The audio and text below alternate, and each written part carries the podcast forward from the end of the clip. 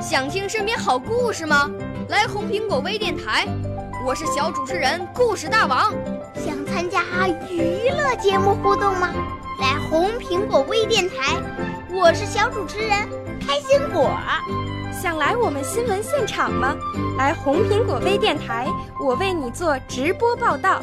想有个机会脱口秀吗？来红苹果微电台，我带你在精彩栏目中互动开讲。我们的语言魅力在这里提升，我们的儿时梦想从这里起航。大家一起喜羊羊。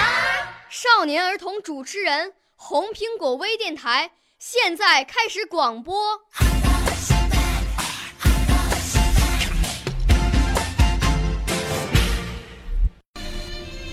五月的北平，在五月里下过一回雨。槐叶已在院子里着上一片绿荫，白色的槐杨花在荔枝上堆着雪球，太阳照着，非常的好看。枣子花是看不见的，淡绿色，和小叶的颜色同样，而且它又极小，只比芝麻大些，所以随便看不见。可是它那种兰蕙之香，在风停日舞的时候。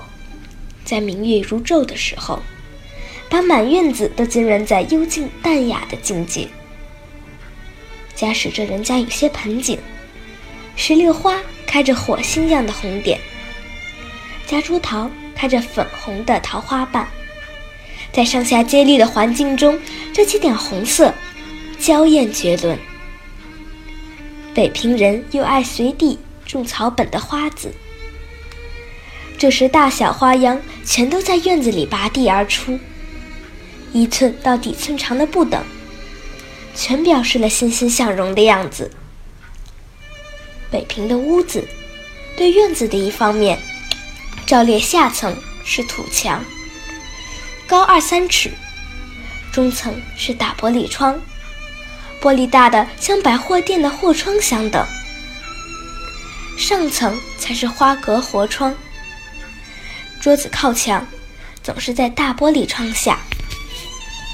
主人翁若是读书伏案写字，一望玻璃窗外的绿色，映人眉宇，那实在是含有诗情画意。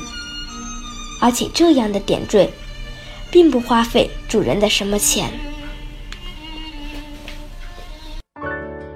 少年儿童主持人，红苹果微电台由北京电台培训中心荣誉出品。微信公众号：北京电台培训中心。